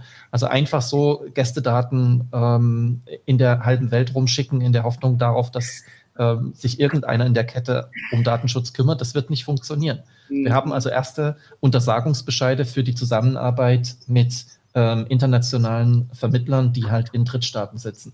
Dann Nicht Direktbuchung dort, sondern tatsächlich, wo es einfach heißt, ihr äh, dürft ohne äh, eine entsprechende äh, Information oder Einwilligung der Gäste nicht mehr einfach an den OTA die Daten setzen. Da habe ich nochmal noch mal eine Frage. Höre ich mich? Okay. Ähm, eine Frage ist, dass wenn ich jetzt gerade jetzt in dieser Zeit wie gucke, ich lege drei Hotels zusammen und die Mitarbeiter von Hotel ähm, A arbeiten jetzt in Hotel B. Die Hotelmitarbeiter vom Hotel A sind in Kurzarbeit. Die Hotelmitarbeiter vom B, die im A arbeiten, gucken sich aber, checken ein und checken aus und haben die Daten vom Hotel, also äh, haben, können in die Daten der Gäste vom Hotel A gucken. Ist das ein bisschen verständlich? Haben aber zwei verschiedene GmbHs oder ist es alles eine GmbH? Zwei verschiedene GmbHs. Mhm. Okay. Also, dann haben ja. die ein Problem mit der Arbeitnehmerüberlassung. Das wäre eine Sache für Sabine. Okay.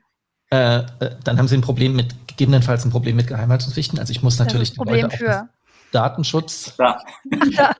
für das, für das, für das, äh, also ich muss die Leute auf das Datengeheimnis verpflichten. Das gab es früher mal, so hieß das. Ne? Also ich muss die belehren entsprechend und dass die halt äh, vertraut, nur vertraulich, mit nur vertraulich. Also Aber müssen die nichts unterschreiben? Äh, ja, das macht Sinn zu, aus Dokumentationszwecken. Für mich macht das Sinn.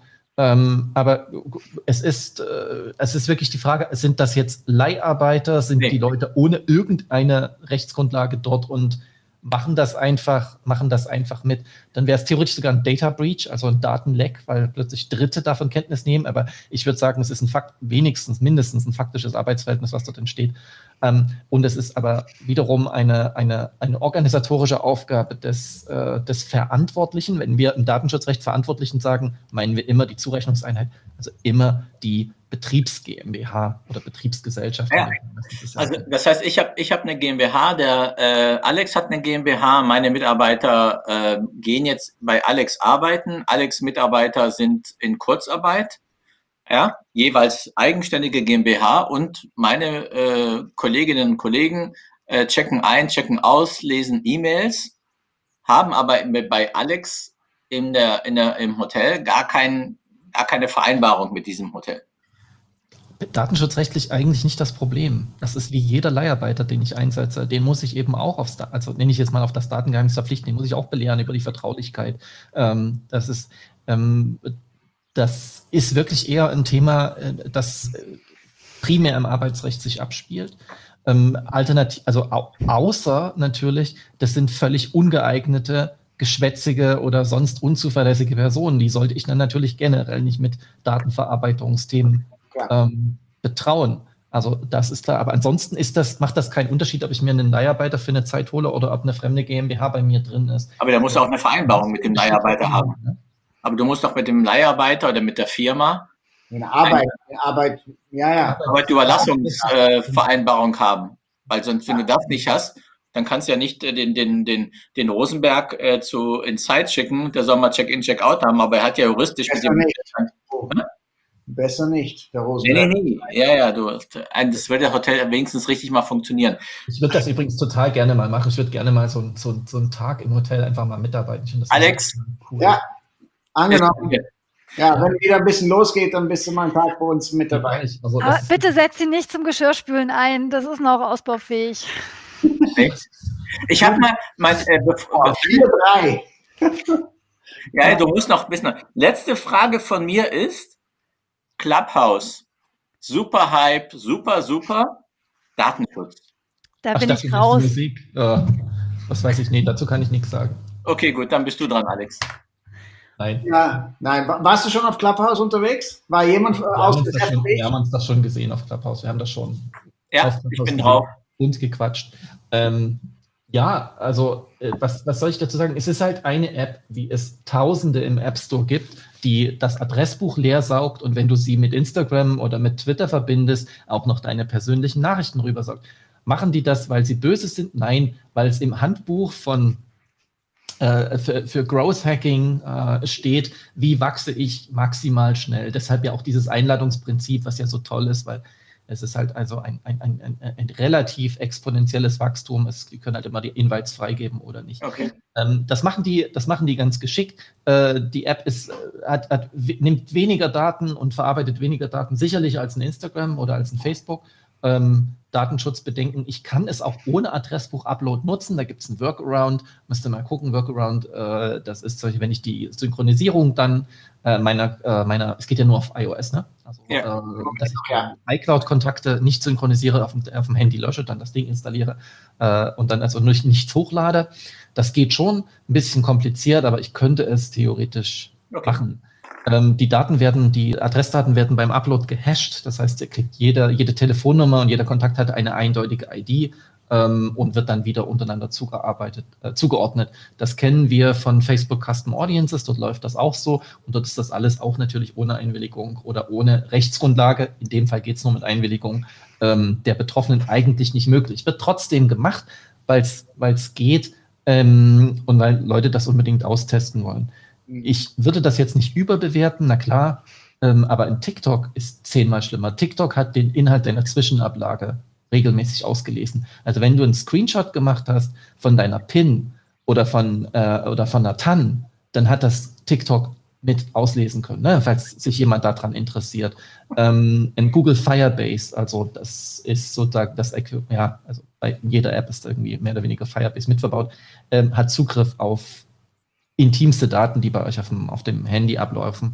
Ähm, insofern sehe ich Clubhouse relativ entspannt. Es ist halt der übliche, okay. äh, das, das übliche amerikanische Produkt, ähm, was dem, dem, mit dem Datenschutz sehr, sehr lax umgeht. Ähm, aber es ist halt auch nicht ohne Risiko. Und im Übrigen, zumindest laut Terms and Conditions momentan für gewerbliche Nutzung eigentlich gar nicht vorgesehen. Genau, oh mein Gott. So wie WhatsApp, oh mein Gott, geht nicht. Gut. Das ja, war genau, das war genau der, der Punkt WhatsApp. WhatsApp war, ist das Thema seit auch zwei bis drei Wochen. Datenschutzbestimmungen äh, werden geändert, äh, zu Februar, jetzt verschoben für Europa weil, auf. Äh, weil, Elon Musk, weil Elon Musk einen, Tweet abgesetzt hat und hat gesagt, er mag Signal mehr als WhatsApp. Da haben sie 5, 44 Millionen neue User Ja. Es, ist, es gibt manchmal, äh, äh, also das zum Thema Influencer-Marketing, es geht. Also WhatsApp war scheiße, ist scheiße und wird scheiße bleiben. Und wer es einsetzt, muss halt einfach wissen, was er sich damit reinholt. Ähm, allein schon die, die Sprachvorschläge, äh, also die, die, die Vorschläge für ähm, Sachen, die ich in WhatsApp tippe, die sind teilweise so derartig personalisiert auf Dinge, die ich an anderer Stelle geschrieben habe, ähm, mhm. dass man sich da auch schon fragt, wie das eigentlich geht. Ähm, ich bin mir sicher, dass WhatsApp wesentlich mehr Daten als nur die Metadaten ähm, teilt. Also ich meine, es ist ja nur noch eine Brand von Facebook. Ne? Es ist eine Brand. Instagram ist eine Brand, Facebook ist eine Brand und WhatsApp ist eine Brand, ein und desselben, äh, alles unter der gleichen Hut. Mhm. Ähm, ich persönlich würde tatsächlich zusehen, WhatsApp loszubekommen. Ich überlege gerade, wie ich das mache. Mhm. Signal ist eins, was vorgeschlagen wird. Ähm, das ist auch gut. Ich habe auch Signal im Einsatz. Viele Amerikaner wechseln gerade zu Signal, was ich lustig finde. Aber äh, äh also Signal ist nicht per se GDPR-compliant, also DSGVO-konform. Äh, wir im Unternehmen setzen Threema ein. Genau, ähm, habe ich auch. Schweizer, Schweizer Anbieter Threema Work. Ähm, und ich bin gerade überlegen, ob ich der Familie, also ganz privat, weil das privat ist ja der größte Druck, dass die Kindergartengruppe, die Fußballergruppe, die Oma, Opa, Tanten, Onkelsgruppen, ähm, dass die halt vor allen Dingen auf WhatsApp laufen, weil man da so schöne Statusbilderchen reinstellen kann, äh, dass ich den allen einen Gutschein schenke für Streamer. Wenn das nicht geht, Signal vielleicht. Ähm, Wie ist Telegram? Telegram ist kompletter Müll. Ich meine, das läuft halt bei den Russen. Also ich würde sagen, das ist, also da kann ich auch bei, da kann ich bei WhatsApp ganz getrost bleiben. Abgesehen davon, dass dort nur Wahnsinnige unterwegs sind, aber das ist. Also Streamer habe ich also, auch. Du wirst Streamer kostet Geld, ne, glaube ich. Ähm, ja. War auch noch was? 1, es war mal 1,79, ich weiß nicht, wo die momentan ja. stehen. Und Threema Work hast du halt eine, eine, eine monatliche Gebühr, wenn du es halt im Arbeitsumfeld nutzt. Aber dafür hast du Mobile Device Management. Aber das ist ein anderes Thema. Ja. Das ist für uns halt wichtig. Ähm, für privat würde ich sagen, ist Threema nicht schlecht. Ähm, es ist stabil, du hast eine Web-Oberfläche. Signal ist aber wahrscheinlich jetzt verbreiteter und finde ich auch. Find ich auch super telefonieren bei Threema. Ja, auch Video, äh, auch Videoanrufe. Ich habe schon Videoanrufe gemacht äh, damit. Tolle Qualität. Jedenfalls hast du Markus Lute jetzt glücklich gemacht, der schon seit Jahren sagt, weg von WhatsApp und äh, äh, wir kommunizieren nur noch mit Streamer. Mensch, äh, wow. 3,99. Na gut. Die Preise gut hochgezogen. Ja gut, das wird. Das wird mal mit 79 Cent angefangen. Das wird, das wird mal noch ein teures Geschenk für mich. Aber ich muss, ich muss irgendwie mal, ich kann das irgendwie nicht ersehen. Ich will nicht, dass meine, meine Kinderbilder bei äh, weiterhin bei, bei äh, Facebook, bei Zuckerberg Ja. liegen und monetarisiert werden. Kann ich nicht sehen. Da sind sie bei Signal wahrscheinlich besser aufgehoben, erstmal im Vergleich zu WhatsApp, oder? Äh, definitiv. Äh, Signal hat mittlerweile durch diesen, durch diesen, äh, äh, durch diesen Traffic-Knick, also dieser kein DDoS gewesen, die sind halt einfach über, überlastet mit den Anfragen und Anmeldungen gewesen. Ihre Server mussten sie teilweise auslagern auf eine Google-Infrastruktur, was jetzt auch nicht so alle toll finden. Also viele neue Gruppen laufen quasi im Hintergrund auf einer Google-Infrastruktur, aber ähm, ich bin mal gespannt, was sie damit machen sollen. Nichtsdestotrotz, also auch da sind die Datenschutzinformationen über das, was Signal macht, obwohl sie sind natürlich Open Source und so, aber die Datenschutzinfos sind ähm, sehr rudimentär. Wer Sicherheit will, wer wirklich Sicherheit will und wem das auch wichtig ist, also Sicherheit eben privaten, ja, es gibt ja auch Sachen, die will man wirklich nicht, dass sie privat rauskommen. Mhm. Und im Geschäftlichen, dem muss ich halt wirklich einfach zu Streamer raten, was anderes Ja. fällt mir dort nicht ein. Oder halt ein Kryptophon, aber das kostet halt ein Wie ist das iChat von, von Apple? Äh, gut, gut, iChat ist auch gut, aber äh, ist auch hier wieder die, wie soll ich sagen, ähm, die ähm, Verbreitung ist ein Thema. Also Ja, das iOS halt. Ne? Du hast einen Mitarbeiter, der äh, auf äh, Android ist und schon kann, kann man diese Mitarbeitergruppe nicht, äh, nicht kreieren. du hast kein MDM. Äh, wenn du, wenn du Streamer, wenn du Streamer als Gerät verlierst, dann gehe ich in das MDM rein, lösche, also widerrufe die ID, trenne die ID, das Ding tot. Aber das war's. MDM für die Zuschauer bedeutet, Mobile Device Management. Mobile Device Management. Ähm, und äh, das kriege ich mit, dem- mit dem iPhone mit Fernlöschen, also einfach nur extremst begrenzt hin. Ähm, iPhones sind auch nicht mehr 100% sicher. Deswegen, also wer wirklich, wer wirklich sicher kommunizieren will, weil man zum Beispiel häufiger mal in Staaten unterwegs ist, wo das vielleicht sinnvoll ist, das zu tun, ähm, der muss halt irgendwie auf Kryptophone ausweichen oder auf Burner. Das geht auch. So, das ist so viel schon. Jetzt ist soweit. Ja. So. Sabine, hast du uns noch was zu sagen? Jetzt warst du so, leicht so, so ruhig, aber Nee, nee, zu dem ganzen Messenger-Thema habe ich nur eins zu sagen. Ich werde, äh, ich, ich habe kein Problem, weil äh, äh, ich habe nie angefangen, WhatsApp zu nutzen. Ich glaube, ich bin eine der wenigen Menschen auf diesem Planeten. Du bist Ähm, nie erreichbar, wenn wir dich. ja, und das ist ein Luxus, den ich mir gönne. Ah. Ja, Wahnsinn. 5-3. ich habe, ich habe mal ähm, eine ganz, ganz äh, zum Schluss für mich äh, eine, eine Frage. Äh, wir haben leider wurden sehr viele ähm, Auszubildende und Mitarbeiter auch gekündigt, die jetzt keine Rechtsschutz haben. Gibt es, könnt ihr eine Hotline empfehlen, wo die Mitarbeiter sich ein bisschen informieren können aus eurer Erfahrung, wo sagen, okay, das ist äh, also wie gesagt, ich habe also ein großes Hotel in Berlin hat äh, viele Azubis verschickt, äh, äh, gekündigt.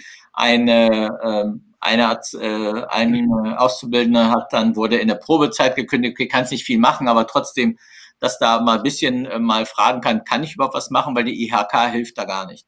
Hm. Äh, Die IHK hilft nicht, aber wer natürlich ein guter Ansprechpartner dafür wäre, sind durchaus die Gewerkschaften. Ähm, das ist ja quasi, wenn ich Gewerkschaftsmitglied bin, auch ähm, dann von der Mitgliedschaft mit umfasst, dass ich dort äh, diese Erstberatung bekomme, bis hin zu, ähm, äh, dass dann auch äh, Prozesse für mich geführt werden. Also im Arbeitsrecht sind ja auch Gewerkschaftsvertreter dann als Äquivalent zum anwaltlichen Vertreter auch zugelassen. Ähm, das ist tatsächlich ein System, was auch ganz gut funktioniert. Und ähm, ich weiß, es ist immer weniger verbreitet, in, in Gewerkschaften einzutreten. Aber das ist tatsächlich was, wo sich das dann halt mal, mal lohnen könnte. Also wer da Mitglied ist und das vielleicht gar nicht mehr weiß, dass er da Mitglied ist, äh, der sollte da auf alle Fälle fragen. Ähm, ansonsten, wie so oft im Leben, halt äh, pf, ja, versuchen übers Internet erstmal weitere Infos zu kriegen. Ne? Es gibt eigentlich kaum eine Konstellation, die nicht schon mal irgendwo in einem Blogbeitrag oder irgendwo mal verbraten wurde. Ähm, das äh, ist natürlich immer unterschiedlich. Ne? Was ist die, die Frage? Geht es halt um Überprüfung, Kündigung oder äh, Fristberechnung oder irgendwas? Mhm. Ähm, da kann man auch äh, sich ganz gut selbst weiterhangeln. Ähm, ansonsten kann man natürlich auch äh, Beratungshilfe beantragen oder auch Prozesskostenhilfe, äh, wenn man dann ähm, auch äh, sich anwaltlicher Unterstützung bedienen möchte. Also auch wenn man keine Rechtsschutzversicherung hat und wenn man halt ähm, bedürftig ist, äh, gerade bei Azubis, ne, das Azubi-Gehalt, das reicht immer nur bis zur dritten Woche. Ähm, da hat man natürlich die Möglichkeit, dann auch staatliche Unterstützung dafür zu bekommen. Okay. Äh, Gibt es da Webseiten für Sabine, wo man, gibt es da Webseiten, wo man solche Infos äh, hm. äh, herziehen kann. Also die, die, diese Beratungshilfe und Prozesskostenhilfe-Geschichten, ähm, da gibt es eigentlich äh, in jedem Bundesland auf der jeweiligen Seite des Justizministeriums, wo die ganzen zuständigen Gerichte äh, dort wiedergegeben sind, gibt es da Informationen äh, zu den einzelnen äh, Beratungsstellen. Es gibt auch, ähm, das ist aber unterschiedlich von Bundesland zu Bundesland, auch ähm, Beratungshilfestellen, die zum Beispiel von Anwaltskammern betrieben werden, wo man halt auch so niedrigschwellige Beratung ähm, bekommen kann, so eine kostenlose kostenlose Erstberatung ähm, ohne Beratungshilfeschein, ohne ähm, Prozesskostenhilfe. Auch da einfach mal in der jeweiligen Stadt schauen, ob es da Möglichkeiten gibt. Ja, aber erstmal im Justizministerium auf der Webseite pro Bundesland einfach schauen. Genau. Okay, cool. So. Wow. Ich bin durch mit den Fragen. Ja. Es tut mir leid. Ich, Wahnsinn. Glatt. Peter, so. hast du noch irgendwas für, für die Runde, für unsere Zuschauer, die es äh, mit uns äh, jetzt schon äh, seit fünf, äh, ja, ja, ähm, eine Stunde 15 aushalten? Ähm, also ich denke mal, es sind ja viele aus der Hotellerie und auch angeschlossen und ich wünsche einfach allen Gesundheit, ähm, Durchhaltevermögen, Frohsinn trotz der Situation und ich sag mal so, es kommen auch andere Zeiten wieder. Mhm, auf jeden Fall. Sabine. Ja, dem, äh, es kommt selten vor, aber Peter widerspreche ich nach diesem Schlusswort natürlich nicht. Also es steht immer noch 4 zu 3, aber ist okay. 5-3, äh, in, mittlerweile 5-3 war es. Okay, tut mir Tja. Okay. Willst du noch was sagen, Alex? Weil sonst. Äh nee, es, war eine, es, war eine, Freude, auch wenn, wenn, wenn mir manchmal der Kopf ein bisschen geraucht äh, äh hat, ne, von, äh, von dem Informationsfluss und äh, dann auch manchmal ne, für mich als Holländer ein paar schwierige Wörter dazu. Äh, ja. Aber nein, äh, war super. Äh, ich denke, wir können alle da viel raus lernen und äh, deshalb auch nochmal an die Zuschauer. Äh, bitte teilt diesen Beitrag gerne in eurem Netzwerk, äh, sodass die Leute sich das anschauen, äh, zurückschauen ähm, ne, wo auch immer, auf LinkedIn, sehr, sehr gerne. Wir können auch eine gewisse Verbreitung gebrauchen, sodass wir noch mehr Leute in der Hotellerie und Gastronomie erreichen äh, mit unseren Inhalten, mit unseren tollen äh, Gesprächspartnern und wofür wir, sehr, sehr, sehr, sehr dankbar sind. Sabine, großartig, vielen Dank, dass du auch so kurzfristig eingesprungen bist, weil die Franziska in einem anderen Themenbereich äh, äh, stärker ist und du in diesen äh, Themenbereichen. Peter, es war eine, äh, war eine Freude, äh, dich zum zweiten Mal bei uns im Talk äh, zu begrüßen. Vielen, vielen Dank und Sef, ähm, ja, mit dir ist es sowieso seit 42 Sendungen großartig. Genau. Und äh, danke, Alex, dass ich auch diesmal äh, ein, zwei Fragen stellen durfte. Und ähm, das ist äh, immer ganz nett, dass, dass ich auch mal äh, äh, Sabine, vielen Dank. Es war super interessant. Äh, es war auch ähm, nicht, also es war auch sehr verständlich, äh, viele Themen, nicht alles, muss ich sagen, ich musste mich auch ein bisschen äh, sehr, sehr konzentrieren, aber äh, es war super. Und ähm, Peter, schön, danke für deinen Humor. Ich finde es immer wieder schön und ich freue mich, wenn wir uns mal bald äh, wieder persönlich treffen, äh, wo auch immer. Ähm, Alex, äh, danke dir und äh, wir sehen uns wahrscheinlich in irgendeinem Clubhouse-Meeting äh, wieder. Wir haben nächste Woche ähm, ein ganz anderes Thema. Wir gehen wieder in die Gastro rein. Wir haben den Klaus Klische von äh, den Gründer und Geschäftsführer von der Gastrovision. Ähm, wirklich, der schon, glaube ich, jetzt, weiß jetzt nicht, aber schon für nächstes, äh, für dieses Jahr auch schon die Gastrovision abgesagt hat, wenn ich mich nicht ganz irre, aber ich hoffe, ich irre mich. Und wir werden mal wirklich über die Gastro, über die Gastrovision und über vieles nochmal sprechen. Und darauf freue ich mich. Dankeschön für euch allen. Ähm, bleibt gesund, das ist die Hauptsache. Bitte gesund bleiben. Genau. Und äh, bis bald wieder. Vielen, vielen Dank. Alles Gute. Ciao. Danke. Ciao, ciao. Tschüss. Tschüss.